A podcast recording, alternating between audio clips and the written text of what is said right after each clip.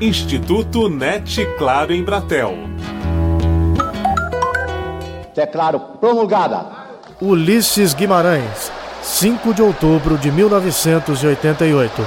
O documento da liberdade, da dignidade, da democracia, da justiça social do Brasil. Diálogos Gigantes. 30 anos da Constituição Cidadã e os dias de hoje. Olá! A série sobre os 30 anos da Constituição Cidadã e os dias de hoje destaca neste episódio assuntos ligados a crianças, mulheres e direitos humanos. O artigo 6 da Constituição, com redação alterada pela Emenda Constitucional número 90 de 2015, prevê que são direitos sociais a educação, a saúde, a alimentação, o trabalho, a moradia, o transporte, o lazer, a segurança, a previdência social, a proteção à maternidade e à infância e a assistência aos desamparados. Para dialogar sobre o assunto, o Instituto NET Claro em Bratel está no estúdio da produtora Play Again Som e Imagem em São Paulo e recebe o advogado, com pós-graduação em Gestão de Políticas Públicas de Direitos Humanos e Segurança Pública pela PUC São Paulo, coordenador da Comissão dos Direitos da Criança e do Adolescente do Conselho Estadual de Direitos Humanos de São Paulo e membro do INDICA, Instituto Nacional dos Direitos da Criança e do Adolescente, Ariel de Castro Alves. Tudo bem, doutor Ariel? Tudo bem, é um prazer participar desse debate sobre temas tão importantes para o nosso país e principalmente tratar da nossa Constituição de 88, que completa aí seus 30 anos e certamente é um marco na luta pelos direitos humanos e nas conquistas também sociais no Brasil. Muito obrigado. Contamos também com a participação, por telefone, da doutora em Antropologia Social pela Universidade de São Paulo, pesquisadora do Centro Brasileiro de Análise e Planejamento, SEBRAP, onde atua em pesquisas na área de gênero, sexualidade e religião, a cientista social Jaqueline Moraes Teixeira. Tudo certo, professora Jaqueline? É, olá, tudo certo. Queria cumprimentar todas e todos e agradecer também pela possibilidade de participar desse debate. Realmente é um tema extremamente relevante, principalmente considerando algumas questões das nossas conjunturas atuais. Muito obrigado. Também está conosco o professor associado da Faculdade de Direito da USP, foi presidente também da Associação Nacional de Direitos Humanos entre 2009 e 2010, foi segundo vice-presidente da Associação Brasileira de Filosofia do Direito e é membro titular do Grupo de Pesquisas Direitos Humanos, Democracia, Política e Memória do Instituto de Estudos Avançados da Universidade de São Paulo, IEA USP, o professor Eduardo Bitar. Olá, professor Eduardo. Olá, é um prazer, Marcelo, participar desse momento, considerando a importância de nós festejarmos esses 30 anos de um marco na tradição do processo de construção do constitucionalismo brasileiro. Falar de Constituição, falar de direitos humanos, é falar de algo que protege e estrutura um Brasil mais justo, socialmente mais equitativo. Muito bem. Para começo de conversa, eu queria saber o que para cada um de vocês são direitos sociais e o que há de comum entre eles e os direitos humanos. Doutor Ariel, por favor. Na verdade, os direitos sociais fazem parte dos direitos humanos, então eu sempre aprendi uma lição importante do professor Dalmo de Abreu Dalari, que certamente é um dos maiores nomes na formação acadêmica e também prática na luta pelos direitos humanos no Brasil. E ele sempre falou que dizer para uma pessoa pobre que ele tem direito à liberdade é contar uma mentira, porque a pessoa, para ter os seus direitos individuais, individuais sendo praticados, ele precisa também dos seus direitos sociais, econômicos, culturais. Então, é fundamental a pessoa que não tem direitos sociais, econômicos, ela não consegue sequer procurar um emprego, porque ela precisa se transportar, ela precisa se alimentar, ela precisa chegar até os locais. Então, ela não tem direito à liberdade, que é um direito individual. Ela não tem o direito à vida, porque você precisa ter uma vida digna. Se você não tem as mínimas condições sociais, econômicas, culturais, você não, jamais vai ter uma vida digna. Então, os direitos humanos, eles são interdependentes, eles são direitos universais, são direitos inerentes a todas as pessoas. Muitas vezes nós vemos a estigmatização dos direitos humanos como se só tratasse de sistema penitenciário, só tratasse de unidade de internação para adolescentes que cometeram atos infracionais e não. Direitos humanos está muito além disso e na verdade esses direitos, a principal documento internacional é a Declaração Universal de Direitos Humanos de 48, que certamente o Brasil se baseou muito na sua Constituição Federal, uma Constituição que veio depois de um longo período de ditadura militar, de pessoas torturadas, de pessoas desaparecidas, assassinadas, assim como a Declaração Universal, e o professor Bitar é, conhece muito mais essa história do que eu, mas a Declaração Universal também veio depois do genocídio, depois do Holocausto, depois das grandes guerras, então são momentos cruciais da história que exigem documentos importantes para estabelecer patamares mínimos de respeito aos direitos humanos. Eu gostaria que a gente não precisasse, no Brasil, de ter estatuto do idoso, porque deveria fazer parte da tradição, da cultura da nossa sociedade que a pessoa idosa tem que ser respeitada, como no Japão faz parte da tradição e da cultura, ou de que os próprios filhos do idoso não podem estar extorquindo a pessoa. Então, no Brasil não, nós precisamos de legislações para estabelecer um patamar mínimo de civilidade. Para que ter lei para dizer que criança é prioridade, para que criança não pode ser explorada sexualmente, que criança eh, não pode ser explorada no trabalho infantil, que deveria ter proteção integral da família e do estado da sociedade. A gente precisa dessas leis porque nós não somos uma sociedade ainda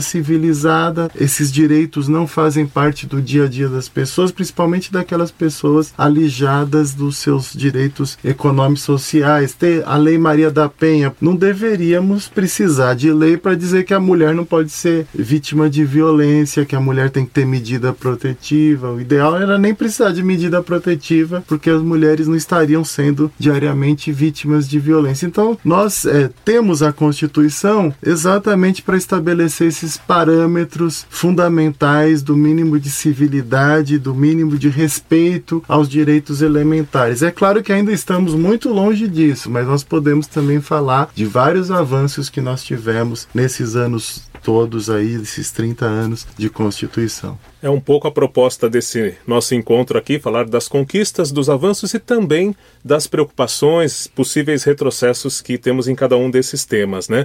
Eu queria passar agora a palavra à professora Jaqueline, até para que também fizesse as suas considerações iniciais sobre direitos sociais e a relação com os direitos humanos. Por favor, professora. Como antropóloga, eu acho que é super importante fazer uma leitura também um pouco antropológica dessa temática, né? E pensar um pouco que os direitos sociais, de alguma maneira, é, acabam ultrapassando um pouco essa nossa linguagem e essa nossa linguagem de direito civil e a nossa própria configuração mesmo de sistema é, jurídico que sempre é, movimenta e organiza muito o que a gente costuma pensar como contexto ocidental de mundo, né? De alguma maneira, os direitos sociais eles acabam é, dizendo respeito a um conjunto de regras e de acordos que grupos sociais desenvolvem para uma convivência coletiva. É, na verdade, é quase que pensar a produção de éticas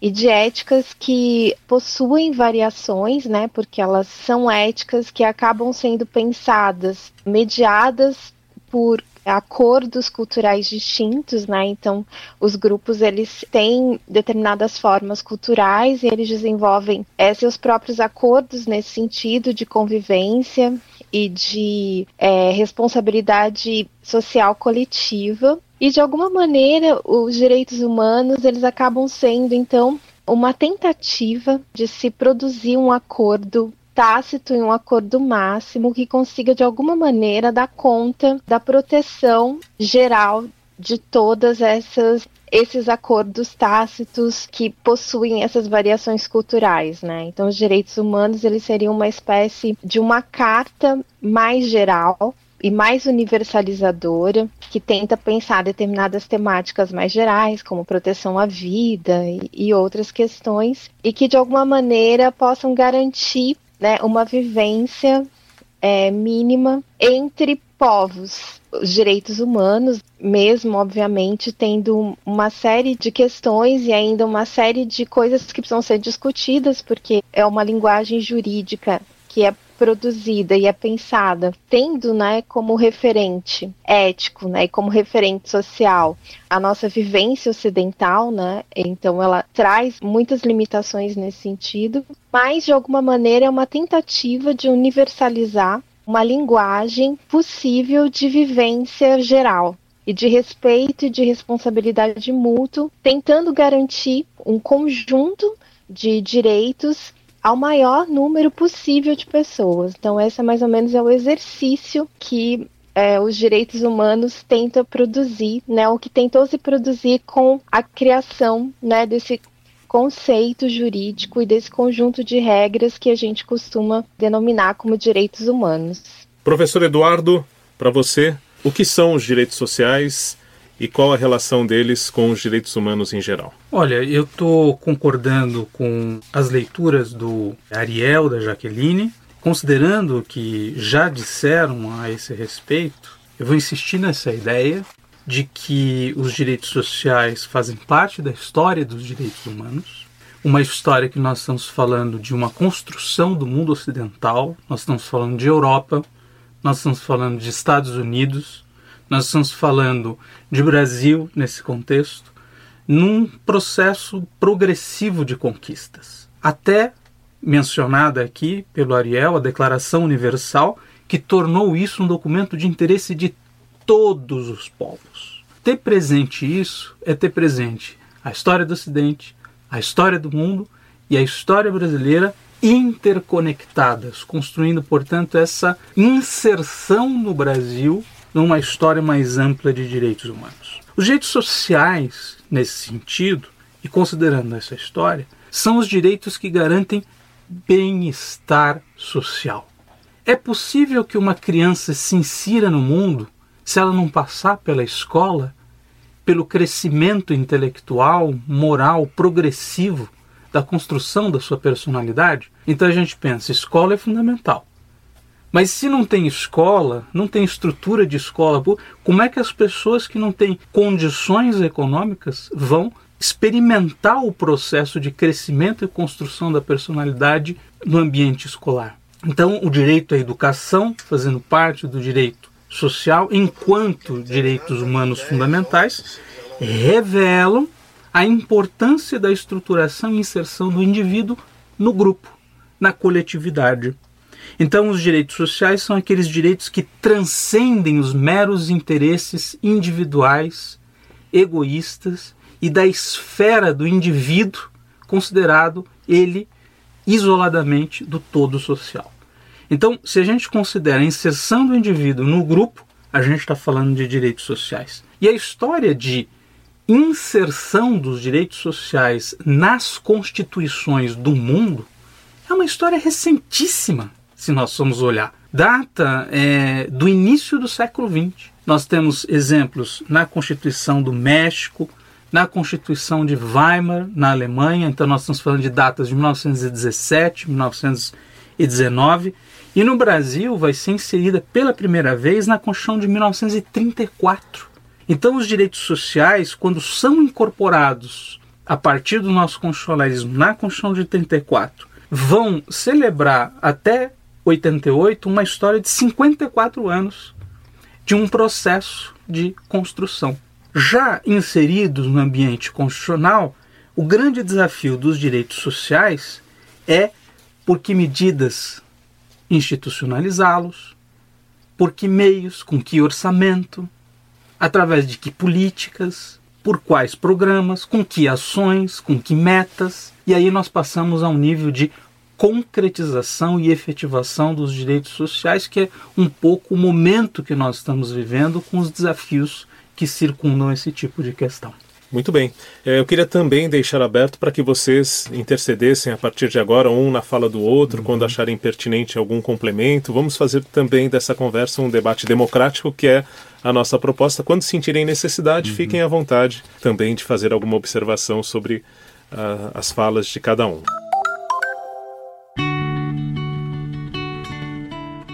Liberdade.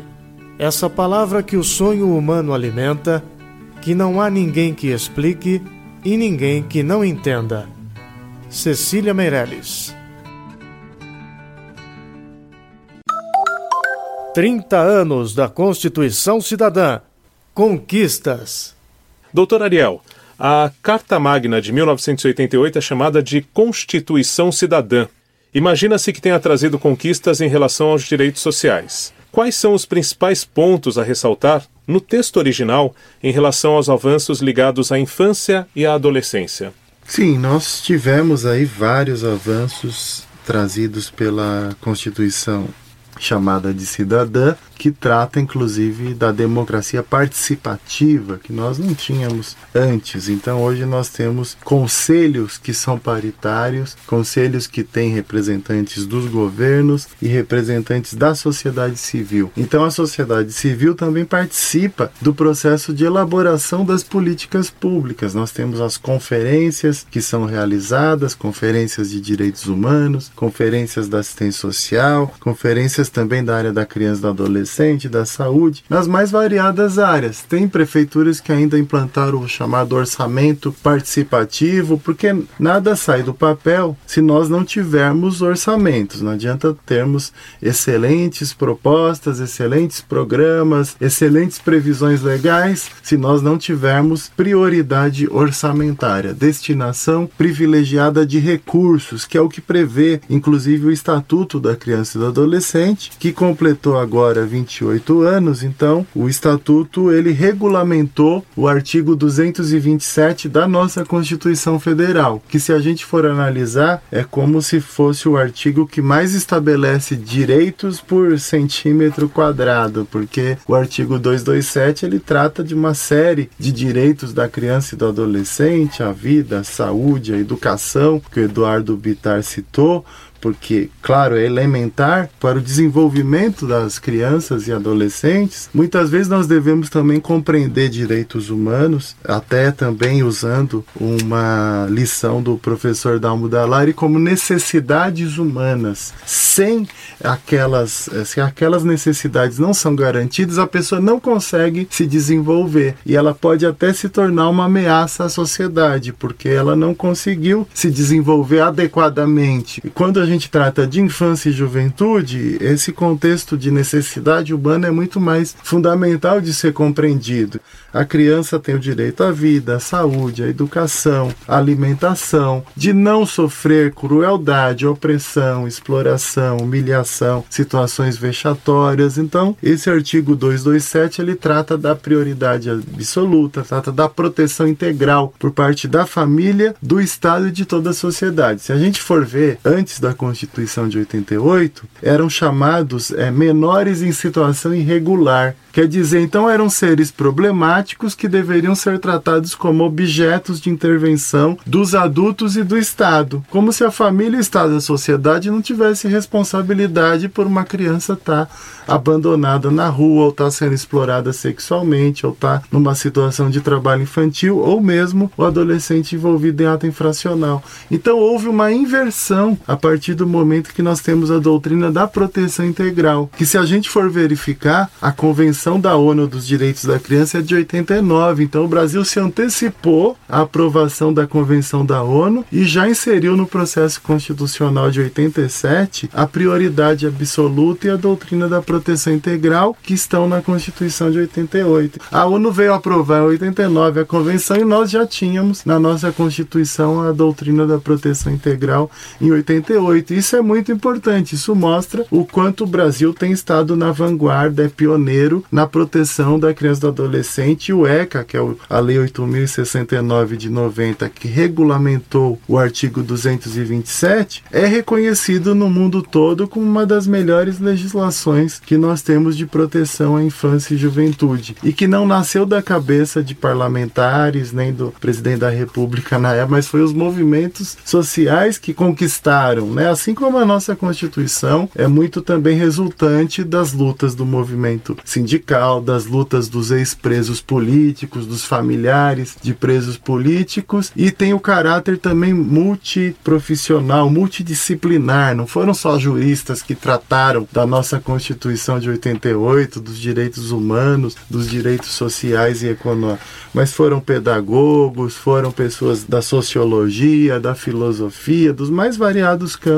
pessoas da saúde que lutaram por um sistema único de saúde. A assistência social também ganhou um novo enfoque a partir da nossa Constituição. Então tem uma série de questões. Então na área da criança, a doutrina da proteção integral ela inverte o ônus de responsabilidade. Quem passa a estar em situação irregular quando nós temos uma criança abandonada nas ruas, explorada sexualmente, ou mesmo envolvido com ato infracional, no caso dos adolescentes, passa a ser a família, o Estado e a sociedade que não garantiram a proteção integral dessas crianças e adolescentes. Então esse é o grande marco de mudança de paradigma estabelecido a partir da Constituição. Professora Jaqueline, em relação às questões de gênero e sexualidade, que conquistas a Constituição de 1988 traz em seu texto original? Eu acho que é super importante a gente também considerar, e estou dizendo isso em concordância muito com várias questões que o professor né, e o doutor Ariel já, já colocou nessa fala sobre a Constituição de 88 é que, de fato, o nosso texto constitucional, de alguma maneira, já consegue cristalizar uma série de debates que está acontecendo em outras instâncias, em outras instituições internacionais, mas que de alguma maneira isso ainda não tinha sido traduzido em textos jurídicos mais claros e que o debate que vai produzir a própria Constituição, o texto constitucional de 88, aqui no nosso país, de alguma maneira já faz isso. A gente teve, em 1988, a aprovação de uma Constituição que já sinalizava um conjunto de discussões que ainda estava sendo feita, por exemplo, em outros âmbitos, como no caso da própria ONU. Em relação aos direitos sexuais e aos direitos de gênero, e principalmente o tema da igualdade de gênero, né, eu acho que isso fica super evidente na Constituição. Desde, por exemplo, do próprio desenvolvimento do artigo 5 que é um artigo que está falando especificamente sobre a igualdade. Então, é um artigo que está dizendo que todos são iguais perante a lei, sem nenhuma distinção de natureza, ou então de alguma maneira está tentando equalizar questões relacionadas ao nosso debate em relação à diferenciação sexual, em relação à diferenciação, inclusive étnico-racial, e isso foi sendo um pouco mais ainda aprofundado em outros artigos, como por exemplo o artigo 4 em que ele vai falar sobre a importância da igualdade racial, né, em que ele vai dizer sobre a igualdade racial. O artigo 5 no primeiro parágrafo, se eu não me engano, em que ele fala sobre a igualdade entre os sexos. Depois ele fala sobre igualdade de credo religioso, sobre igualdade jurídica mesmo, igualdade trabalhista, igualdade política. Tem toda uma, uma dimensão né, de tentar, de alguma maneira, acolher nesse texto constitucional todos os perfis de pessoas que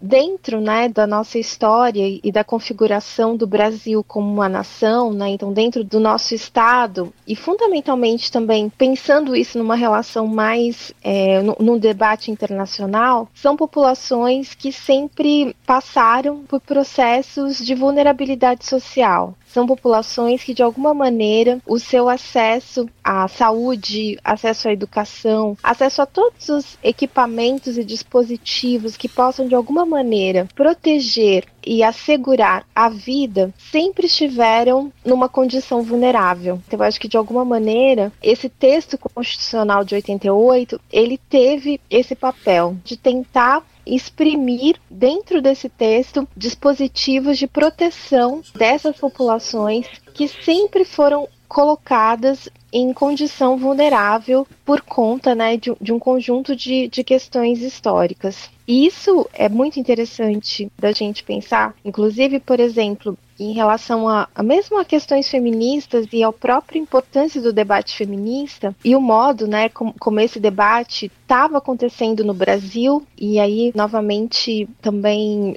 recuperando um pouco do que o Dr. Ariel disse, né, sobre a importância, na verdade, de instâncias da sociedade civil na produção desse texto constitucional, né, então a importância de pessoas especialistas e de seus estudos e de pesquisas e de um conjunto de coisas que contribuíram para a elaboração desse texto, o modo como, durante a década de 80, muitas pesquisas foram super importantes para realmente demonstrar que havia uma disparidade e uma disparidade entre homens e mulheres e que é, de fato, mulheres se encontravam em situação de maior vulnerabilidade em várias temáticas, seja no trabalho, seja no modo como eram alcançadas por determinados serviços de saúde, a própria mortalidade materna, também, né, um debate que é claro que foi se aprofundando no decorrer dos anos, mas que nesse período foi é, já sendo fomentado, né, quer dizer, essa relação de corte né, entre uma questão de gênero e uma questão étnico-racial, então também uma vulnerabilidade acentuada para mulheres negras, para mulheres indígenas, né? Então a importância também de a partir desses mecanismos constitucionais constituir um conjunto de equipamentos que desse conta de proteção, por exemplo, da vida e de serviços mínimos para garantir a vida, por exemplo, de pessoas indígenas. Então esses processos eles foram de fato super importantes. De alguma maneira, eles estavam, por exemplo, à frente, inclusive, de alguns dispositivos importantes mobilizados pela própria ONU, né? Quer dizer, se a nossa Constituição é de 88, a gente vai ver, por exemplo, que é, conferências super importantes da ONU para pensar a igualdade dos sexos e para pensar um pouco, né, o modo como essa crítica que se fazia aos direitos humanos e de que os direitos humanos, de alguma maneira, eram um direito que defendia majoritariamente a vida de um homem e de um homem que fosse branco, um pouco atestando essa relação forte na produção dos direitos humanos e sua relação com a Europa, né, com o Ocidente, essa coisa toda. Então essas duas conferências, por exemplo, que foram é, produzidas, promovidas pela ONU, uma no Cairo em 1994 e a outra, por exemplo, em Pequim em 1995. Nessas duas conferências, a própria formulação do nosso texto constitucional foi usada de alguma maneira para pensar a equidade, modelo de equidade racial. Quer dizer, de alguma maneira, o nosso texto constitucional já supunha e tentava dar conta dessa diversidade de gênero uma diversidade sexual e de tentar se pensar um conjunto de dispositivos de proteção dessas vulnerabilidades e isso foi super importante e acabou aparecendo nesses debates internacionais.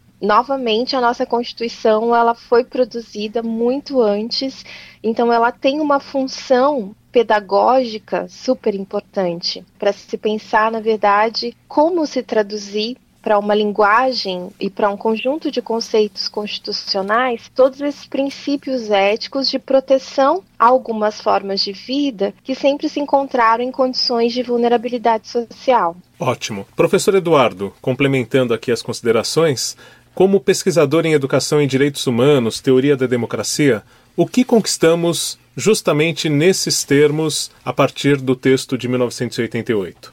Nós estamos tratando, Marcelo, desse tema em 2018. Nós estamos comemorando 30 anos. E toda vez que nós comemoramos, eu costumo dizer, é importante, junto com a celebração, rememorar. Por que nós chamamos a Constituição Federal de 88 de Constituição Cidadã? Ora, todas as constituições não seriam cidadãs? Toda lei não seria cidadã? Simbolicamente, a formulação Constituição Cidadã celebra um tal estado de conquista de cidadania sem par e sem precedente na história do constitucionalismo brasileiro. Então eu vou olhar para a Constituição Federal de 88 e dizer que ela é uma enorme conquista do povo brasileiro, da qual nós não podemos de forma alguma abrir mão.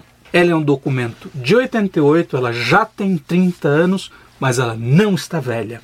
Significa dizer, ela tem uma longa história a cumprir pela frente.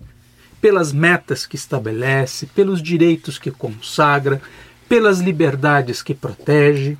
A sua importância, portanto, aponta uma conquista daquela época com relação ao passado e aponta uma conquista que nos coloca desafios futuros e que nós brasileiros de ontem e hoje temos que continuar batalhando por sua realização. Eu quero olhar para isso e dizer: bom, na nossa história, nós temos fundamentalmente oito constituições. Uma é do período imperial e essa única foi outorgada pelo imperador, ou seja, ela foi imposta. Nós entramos no século XX e nós vamos olhar uma série de outros textos constitucionais, desde a Constituição de 1891, a de 34, a de 37, a de 46, a de 67, a de 69, essas duas embaixo de uma ditadura civil-militar, até que a Constituição de 88 viesse a lume, fruto de muita luta reorganização e redemocratização da sociedade brasileira. Nós estamos olhando para uma história de mais ou menos uns 200 anos de constitucionalismo brasileiro. É alguma coisa significativa 200 anos. Não é tudo aquilo com relação a, por exemplo, a história dos Estados Unidos e de seu constitucionalismo.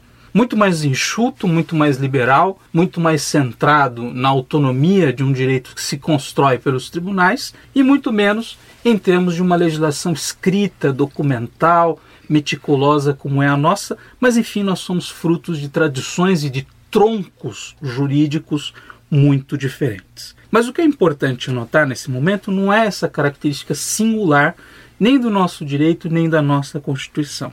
Mas é o fato de nós olharmos para esse passado de história de constituições e verificarmos que, de todas as oito constituições que nós tivemos, 50% delas, a metade, revela constituições outorgadas. O que revela nessa história dados que nós temos que analisar e ter presentes agora, em 2018. Esses dados estão aqui falando de déficit de democracia.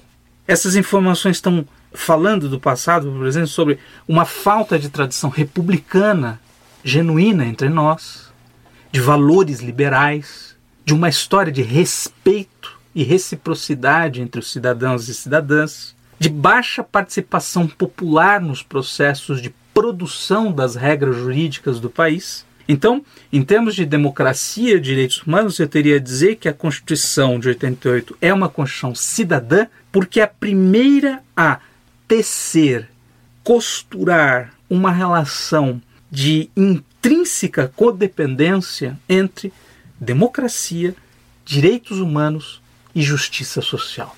Por isso nós podemos olhar para ela e dizer, rememorando, que nós temos que comemorar.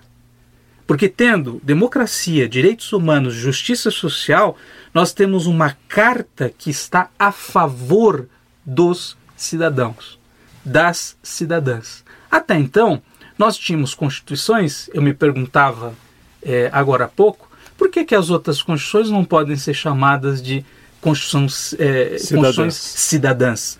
não podem ser chamadas porque elas não têm tudo aquilo que a Constituição de 88 revela. E a Constituição de 88 ela revela direitos fundamentais da pessoa humana do artigo 1 inciso 3 ao dizer que é, a República Brasileira está fundamentada na dignidade da pessoa humana, ao elencar direitos fundamentalmente individuais no artigo 5 mas também ao tecer direitos sociais, direitos econômicos, direitos culturais, direitos ambientais, direitos dos povos tradicionais de uma forma como nenhuma outra constituição foi capaz na história do Brasil de efetivamente conquistar. 30 anos da Constituição Cidadã. Avanços. Bom, então, uh, retomando aqui, a partir das falas de vocês, a nossa Constituição é avançada em questões de cidadania e a sociedade civil tem uma fundamental participação na construção desse texto constitucional, né?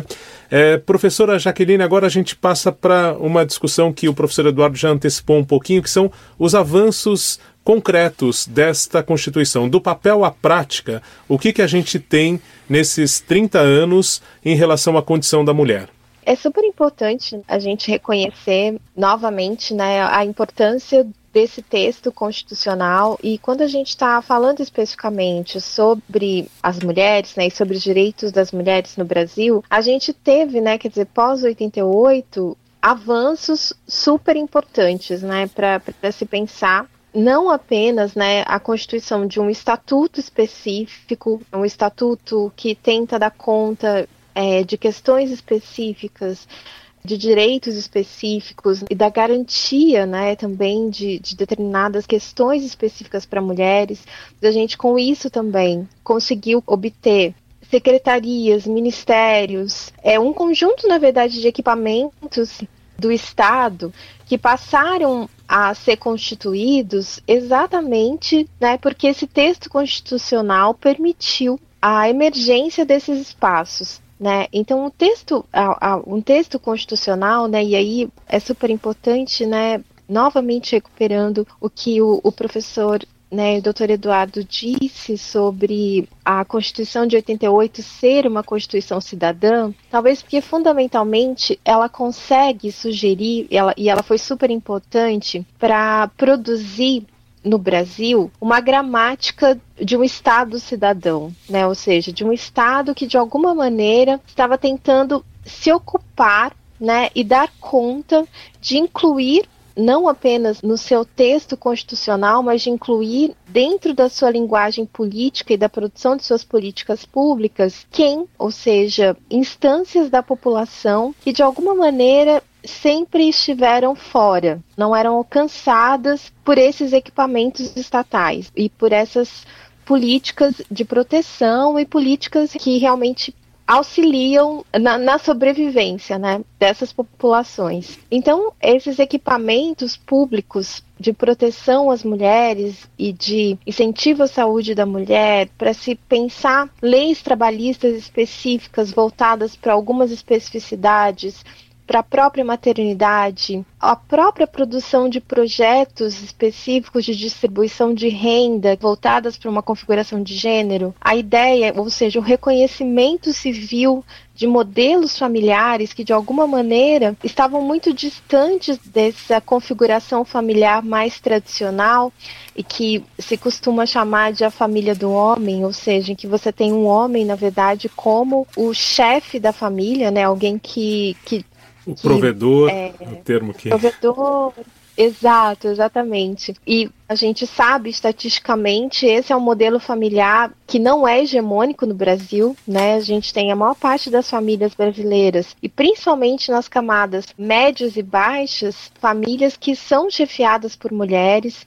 Então, é, de alguma maneira, essa carta constitucional permitiu com que se produzisse uma gramática específica de reconhecimento e de produção de equipamentos que subsidiassem vivências que é, até então é, não, não, tinham necessariamente um reconhecimento, né, ou um espaço constitucional consolidado uma série de políticas foram se consolidando nesse processo, né? E eu acho que isso é, a gente tem realmente estatísticas muito interessantes, né, sobre isso, né? A gente tem, por exemplo, no Brasil hoje, quer dizer, a gente ainda tem um déficit muito grande educacional e de formação, mas né, a gente tem, na verdade, no Brasil, hoje, uma formação ensino superior, quer dizer, em todas as instâncias, né, não só no ensino básico, mas também no ensino superior, não apenas no ensino superior, mas também nas instâncias de, de formação de pesquisa, né, ou seja, na pós-graduação, a gente tem hoje mais mulheres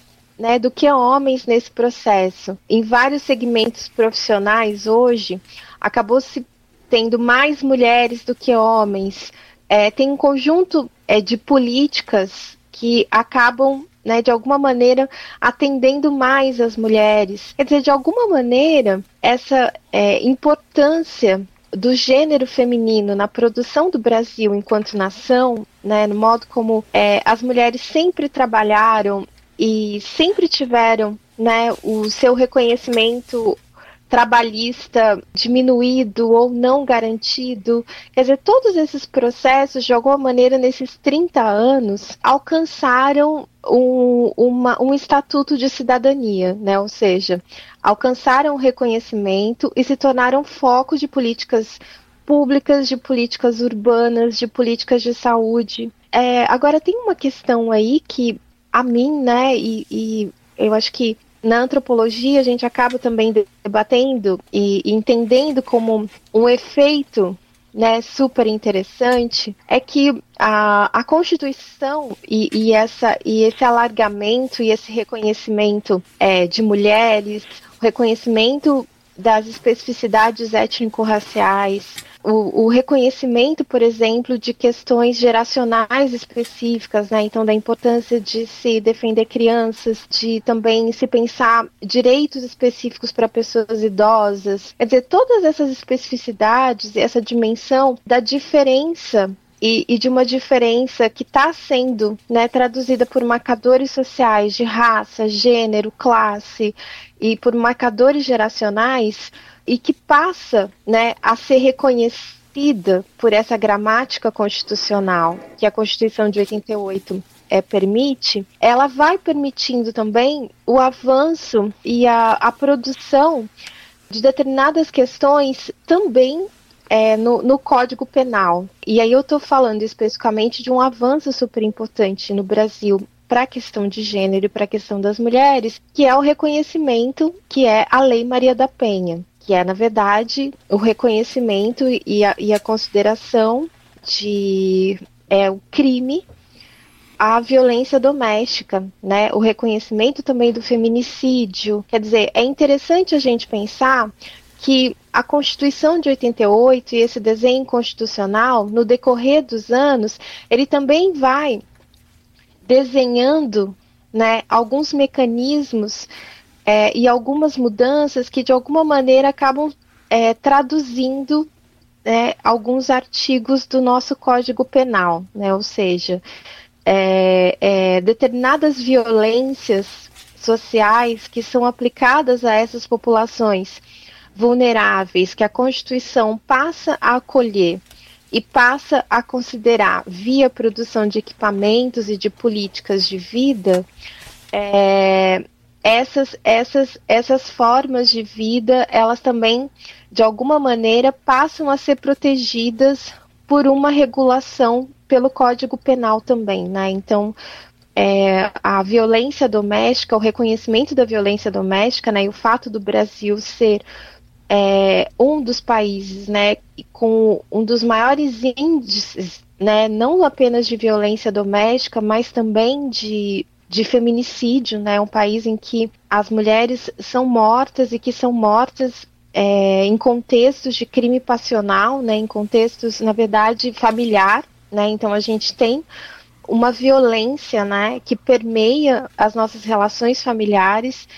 E, de alguma maneira, esse reconhecimento da violência doméstica e do feminicídio enquanto crimes também são avanços super importantes dentro desse processo de produção de uma cidadania e também desse processo de produção de mecanismos mais igualitários para mulheres na sociedade brasileira. É, doutor Ariel, em relação a crianças e adolescentes, Quais os ganhos na prática nesses 30 anos que nós tivemos a partir da Constituição de 88? É, nós tivemos vários ganhos, tanto a partir da Constituição de 88 como a partir do Estatuto da Criança e do Adolescente que regulamentou o artigo 227 da Constituição, que é o artigo mais específico sobre os direitos fundamentais da criança e do adolescente. Nós podemos enumerar o acesso às escolas, o acesso de crianças e adolescentes ao ensino fundamental e ao ensino médio, levando em conta que no âmbito público, como o ensino fundamental em geral é municipalizado, nós temos até uma boa qualidade de ensino reconhecida pelas próprias famílias, pelos próprios estudantes. No ensino médio, ainda existe uma grande precariedade com relação ao ensino, muitas vezes as famílias acabam se desesperando quando sabem que os filhos vão sair do ensino fundamental fornecido, mantido pelas escolas municipais e vão para o ensino médio que tem sido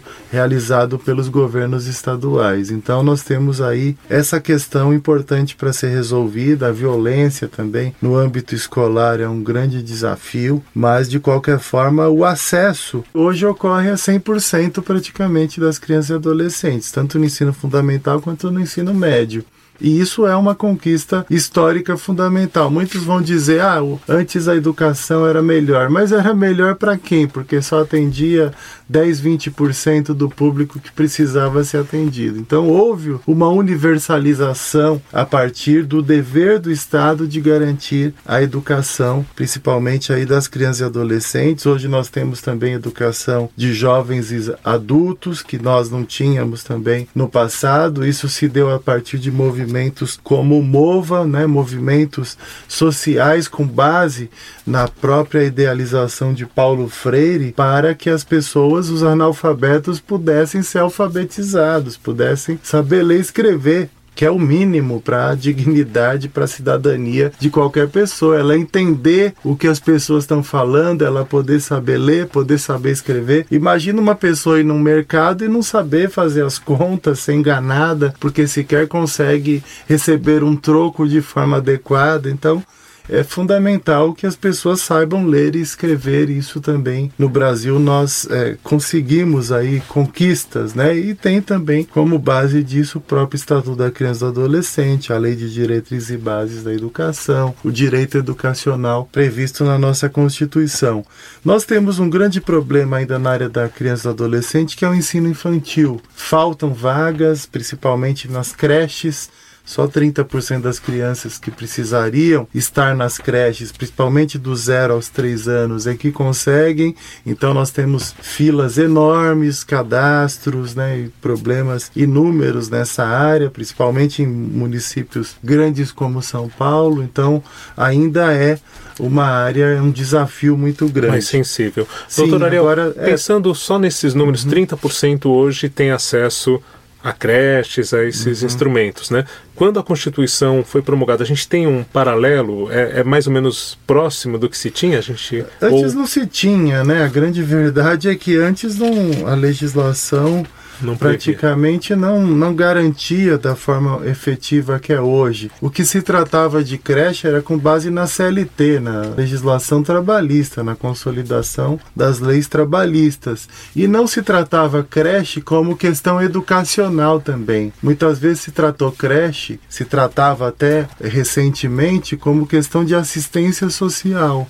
Então não tinha aquele caráter também educacional de preparar a formação dessas crianças e adolescentes pedagogicamente. Houve também essa mudança de paradigma com relação a esse tipo de atendimento. Outra questão fundamental que evoluímos é a diminuição da mortalidade infantil. Nós tínhamos antes da proteção da infância, da família, da maternidade na nossa Constituição uma média de 60 mortes para cada mil crianças que nasciam. Hoje nós temos 15 mortes para cada mil crianças que nascem. Na Grande São Paulo, 12 mortes para cada mil. Então, nós temos uma diminuição muito grande da mortalidade infantil. Agora, por outro lado, essas mortes muitas vezes foram prorrogadas. A criança não morre ao nascer, mas tem morrido na sua adolescência. Então, todos os dias, principalmente adolescentes, mas são assassinadas 29 crianças e adolescentes. Então, esse é um cenário de grande preocupação e lembrando que nós vivemos momentos de retrocesso, em que alguns querem revogar o Estatuto do Desarmamento, então nós podemos ter um aumento ainda, uma ampliação do número de mortes de pessoas. No Brasil, todos os anos, 60 mil pessoas estão sendo assassinadas, então, principalmente os nossos jovens, negros, pobres, que moram na periferia. Então, esse direito à vida ainda é um desafio. Então, imagina que nós chegamos em 2018 tendo direito à vida como um dos grandes desafios do Brasil, que é o direito elementar de direitos humanos. Se a pessoa não consegue nem ficar viva, não consegue se manter viva na sua adolescência na sua juventude, nós não temos muitas é, grandes perspectivas. Então, acho que essa é uma grande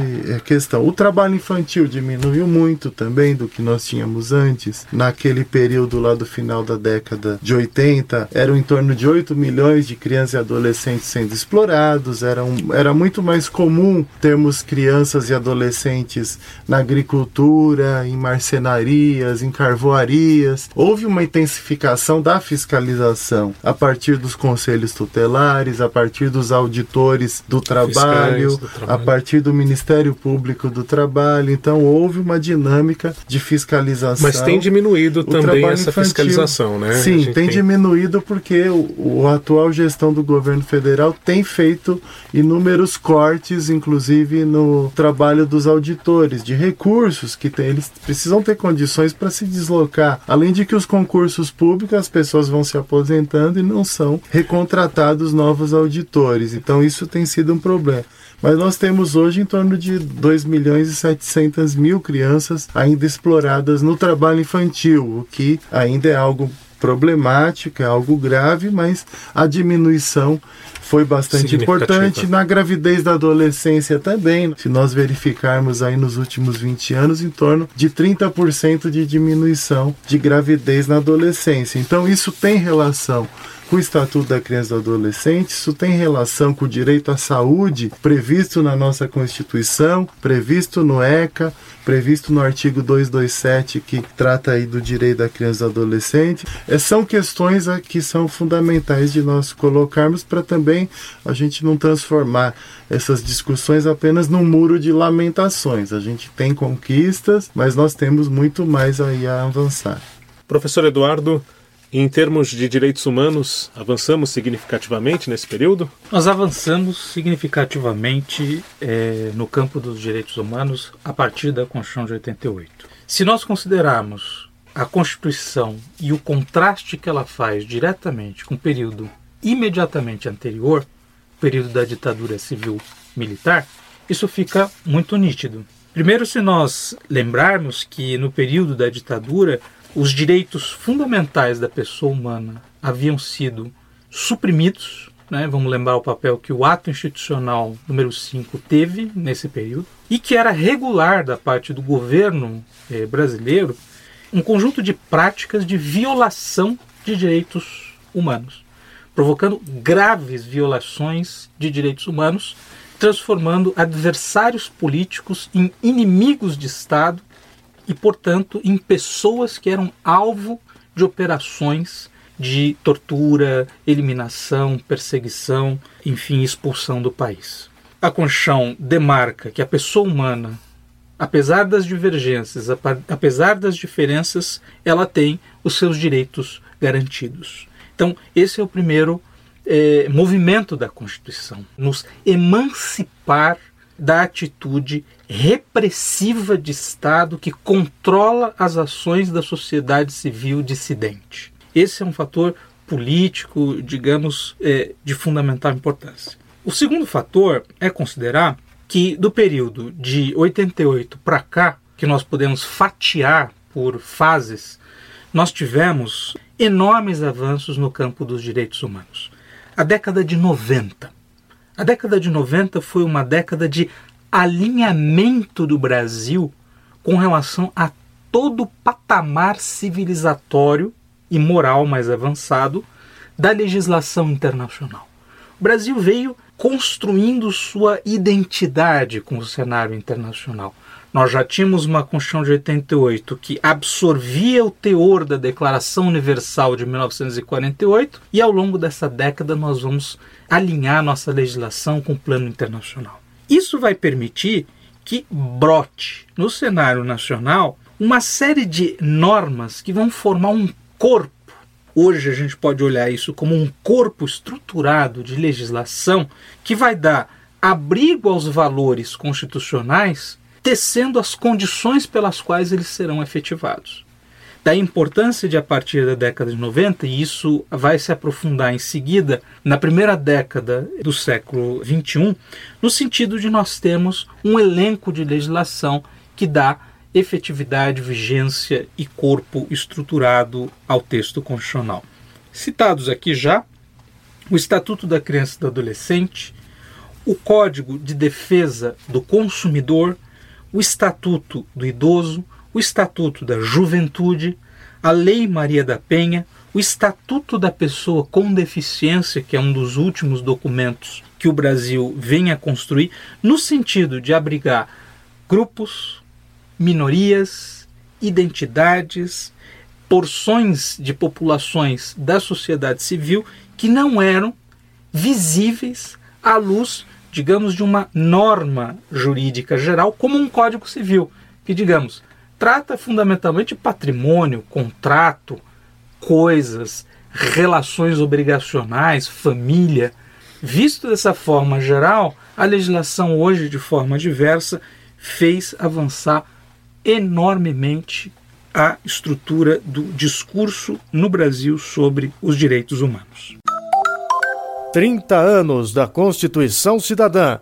Retrocessos. Bom, nós falamos até aqui então das conquistas trazidas pelo texto, depois dos avanços que foram efetivados na prática, e agora chegando às conclusões no nosso debate, eu queria que a gente tratasse um pouquinho do momento atual e do que está por vir em relação a, ao cenário né, político, enfim, que, que nós vivemos até a proximidade das eleições. Como é que vocês veem essas questões em relação a possíveis retrocessos que estejamos vivenciando do, do texto constitucional. Quem Nossa. quiser começar, por favor, doutor Ariel.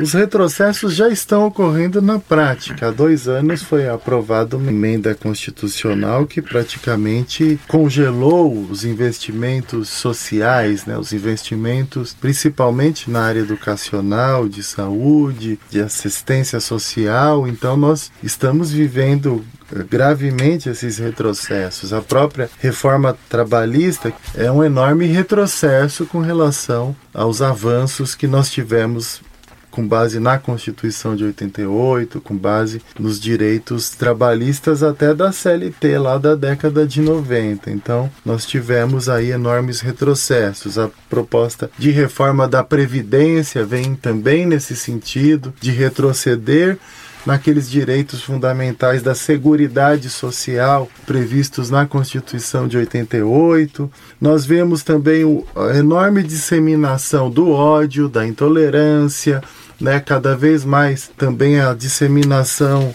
de intolerância contra os refugiados, né, contra os migrantes e imigrantes, a homofobia também aqui mesmo em São Paulo, nós temos inúmeros episódios de intolerância, de ódio, de ataque aos homossexuais. Então, por parte de grupos é, extremamente autoritários, extremamente conservadores. Então, nós temos aí enormes retrocessos acontecendo no momento atual. Nem direito de manifestação, em vários momentos, nós tivemos respeitados por parte é, das polícias, por exemplo, por parte de alguns governos. Esse tem sido também um debate, várias entidades como a Anistia Internacional, como o artigo 19, tem se manifestado preocupação, porque é um direito básico que foi conquistado pela Constituição, direito de manifestação, liberdade direito de, de reunião, liberdade de expressão, liberdade de comunicação também muitas vezes não é respeitada, muitas vezes o desrespeito também contra os jornalistas, contra os comunicadores, eles ocorrem por parte de setores de direita e setores de esquerda também que não compreendem compreendem adequadamente o papel desses profissionais. Ou não querem aceitar também o papel desses profissionais. Então nós vemos é, é, também retrocessos nesse sentido. A presunção de inocência, que é uma questão colocada em xeque, o próprio Supremo Tribunal Federal tem tido decisões é, contra os direitos humanos, nessa questão mesmo da presunção de inocência, do direito de último recurso, é para evitar qualquer tipo de antecipação de pena. Na questão da lei de anistia, que o Supremo Tribunal Federal, diferentemente do que tem acontecido na Argentina, no Chile, não tem aceitado qualquer tipo de punição aos torturadores, aquelas pessoas que mataram, que desapareceram com pessoas durante o regime militar. Então, isso, esse tema também é fundamental. Nós tivemos só agora uma comissão da verdade, bem recentemente, agora que nós resolvemos revisitar aquele período ditatorial. E mesmo assim ela está meio estagnada, acredito. Sim, e nós não tivemos depois desdobramentos, além da, do relatório da comissão da verdade, o que foi recomendado, proposto, não aconteceu e o próprio Supremo é que barrou também a questão da punição dos torturadores, daqueles que massacraram pessoas em razão daquelas pessoas quererem exercer a liberdade de expressão, porque aquelas pessoas lutarem pela democratização. Então, tudo isso são cenários aí de retrocessos e que, claro, nós estamos num ano eleitoral, vemos é, situações de grande oportunismo, de grande demagogia e nós tememos pelo futuro do, do país, pelo futuro da Constituição, se, dependendo aí do que vier desse processo eleitoral. Professor Eduardo Bittar, Sim, nesse sentido também dos retrocessos? Nós vivemos um momento de, de retrocessos, é, não é de hoje, é de alguns anos já, e eu noto isso a partir, por exemplo, da redução é, do valor simbólico né, do Ministério dos Direitos Humanos. Né? Que teve um estatuto muito fortalecido, que teve um orçamento é, significativo e agora vem vivendo redução de orçamento, redução de importância no governo, é, vem vivendo sob ataque intenso de setores da sociedade civil, é, tem tido as suas ações e a repercussão das suas ações entrecortadas com atos de é, intolerância, tem passado por um processo de desarticulação que decorre também do enfraquecimento dos setores da sociedade civil que lutavam junto com os atores do governo federal no sentido da expansão e da conquista de direitos. Então, se nota uma perda de importância dentro do governo e uma baixa capacidade de repercutir dentro da sociedade civil.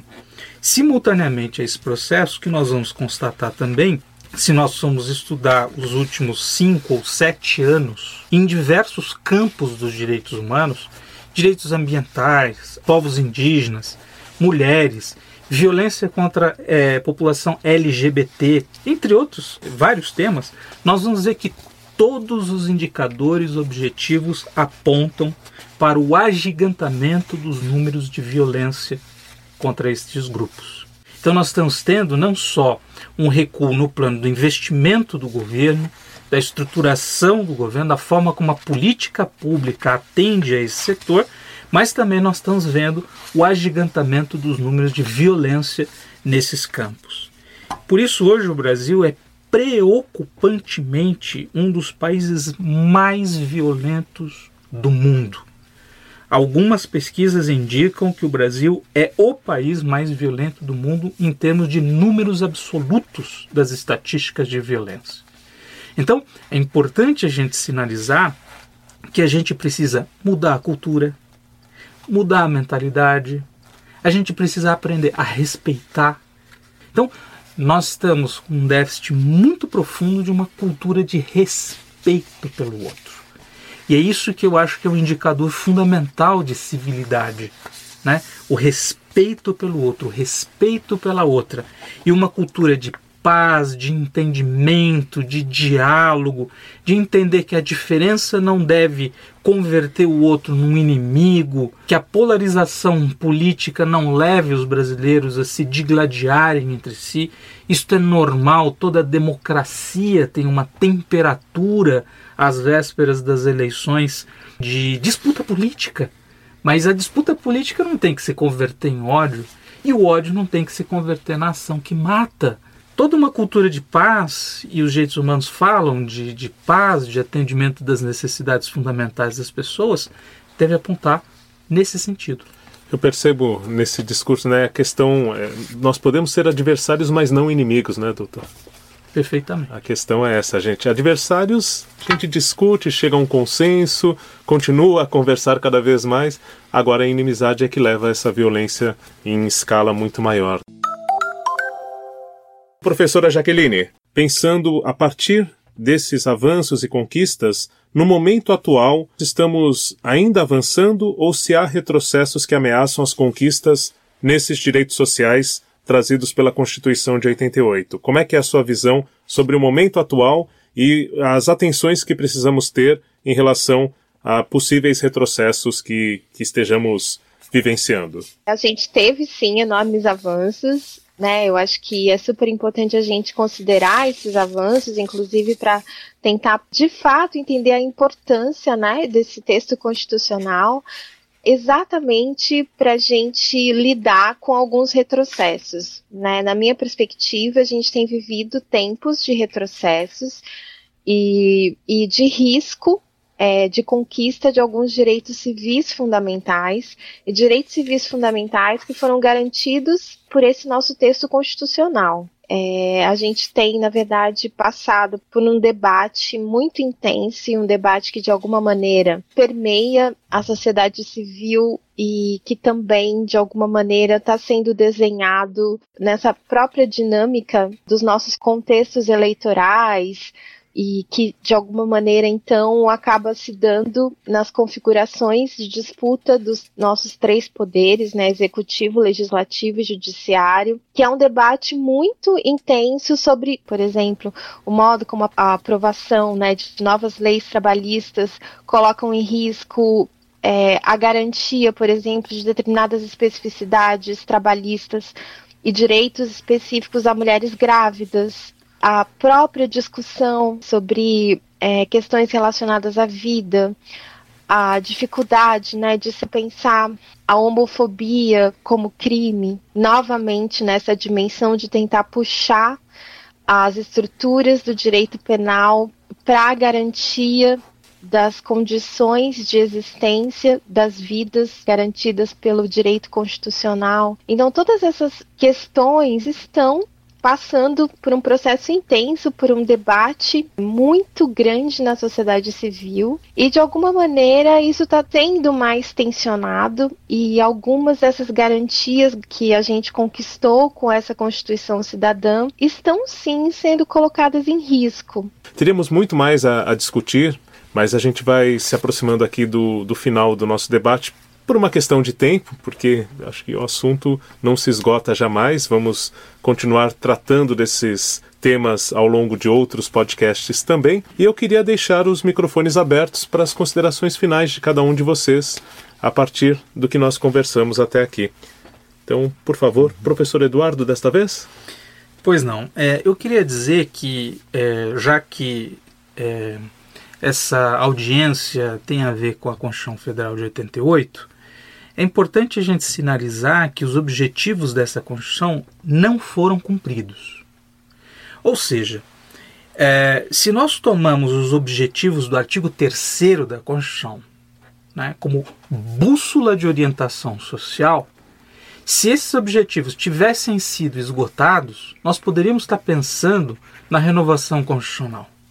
Mas não é o caso. A Constituição de 88 ainda tem uma vida muito longa pela frente. E os desafios que ela nos trouxe, a sociedade civil, o governo, as famílias, os indivíduos, ainda não conseguiram cumprir. Então, digamos, o que ela contém é um conjunto de objetivos que futuramente continuam a orientar a ação social, para que nós superemos o peso do passado colonial, o peso da falta de direitos de uma história de constituições que não previam a cidadania como centro, projetado em direção ao futuro. Alguns vão dizer: ah, a Constituição Federal de 88 é um documento utópico. Mas a Declaração Universal dos Direitos Humanos também não é um documento utópico. Utopia não é, digamos assim, um xingamento. É uma virtude é, destes documentos que projetam valores morais como objetivos a serem alcançados no futuro. Eu costumo trabalhar muito e estudo muito a filosofia alemã contemporânea, e um autor, brilhantemente, o filósofo Jürgen Habermas, afirma que a Declaração Universal dos Direitos Humanos responde a uma utopia realista. Olha só que interessante essa expressão, utopia realista. É algo que projeta para o futuro e que nós podemos realizar. É da esfera do humano fazer crianças felizes, tratar melhor os idosos, inserir as pessoas com deficiência no mundo do trabalho, no mundo da vida social normal, prover transporte. Então, se a utopia projeta algo que não temos no presente, ainda assim não é utopia no sentido de que nos projeta um futuro impossível.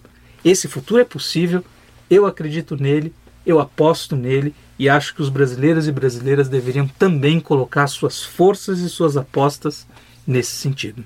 Doutor Ariel, então, por favor, uhum. as considerações finais a partir desse tema uhum. que nós tratamos aqui dos direitos sociais, humanos, ao longo uhum. do nosso debate. Sim, acho que é fundamental nós sabermos conferir o que que nós avançamos, o que que nós conseguimos de conquistas, o que que tem sido implementado. O importante é que nós temos hoje espaços de defesa dos direitos humanos e o professor Eduardo citou o Ministério dos Direitos Humanos, mas a gente no passado jamais imaginaria que um dia nós tivéssemos um Ministério dos Direitos Humanos. Então é uma conquista.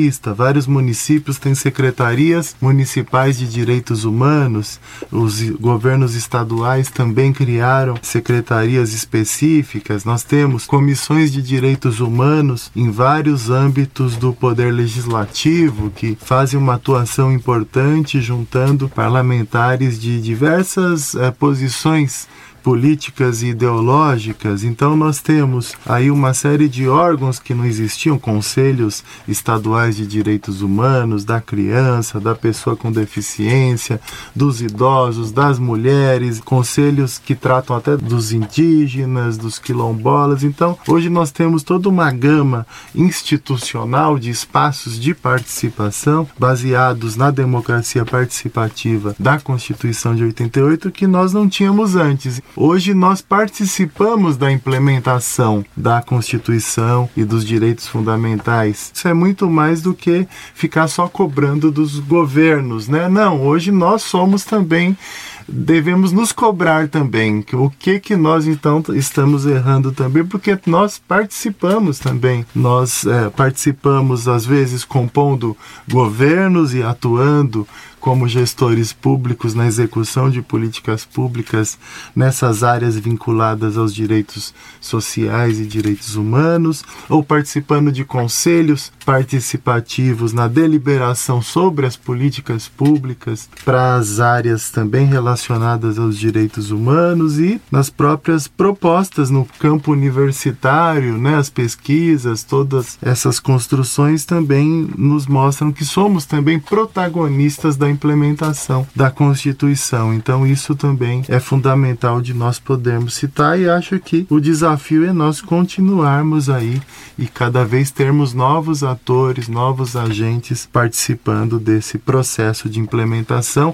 Temos vários sistemas que foram implantados após a Constituição de 88 que nós não tínhamos antes. Sistema Único da Assistência Social, Hoje nós temos todo um, todos os vários órgãos da assistência social que não existiam antes, centros de referência da assistência social, vários programas voltados a apoiar as famílias, temos o sistema único de saúde que foi implantado, é claro que hoje se discutem também os possíveis retrocessos, mas é um marco importante no Brasil, o sistema educacional baseado na Constituição e na LDB, o sistema de garantia de direitos na área da criança e do adolescente, varas especializadas na questão de violência doméstica que nós não tínhamos no passado, na área da criança e do adolescente, assim por diante. Então, isso nos mostra que nós temos aí espaços para podermos dar continuidade à implantação da Constituição. Então foi um prazer participar dessa iniciativa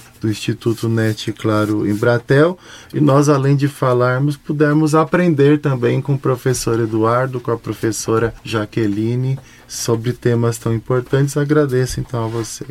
Professora Jaqueline. Então, acho que é super importante, primeiro, a gente tentar entender como sociedade civil qual é a função social de um texto constitucional. Para que ele serve, né? Quais são, na verdade, as implicações de alteração de determinados artigos, a quem essas alterações de fato ferem, a quais vidas esse tipo de alteração de fato responde e tentar entender de alguma maneira a importância da gente continuar, na verdade, esse legado permitido por essa Constituição Cidadã de continuar desenhando essa nossa gramática nacional de cidadania, que precisa se dar num contexto totalmente diferente, por exemplo, ao próprio contexto de produção mais clássico mais tradicional dos direitos humanos, porque é uma, é, um, é uma gramática cidadã que precisa dar conta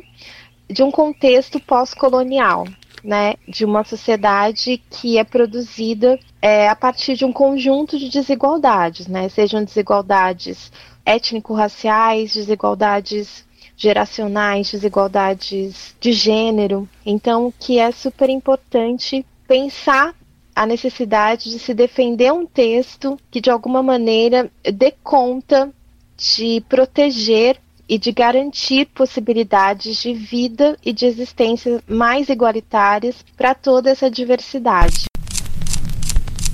Retrato Cantado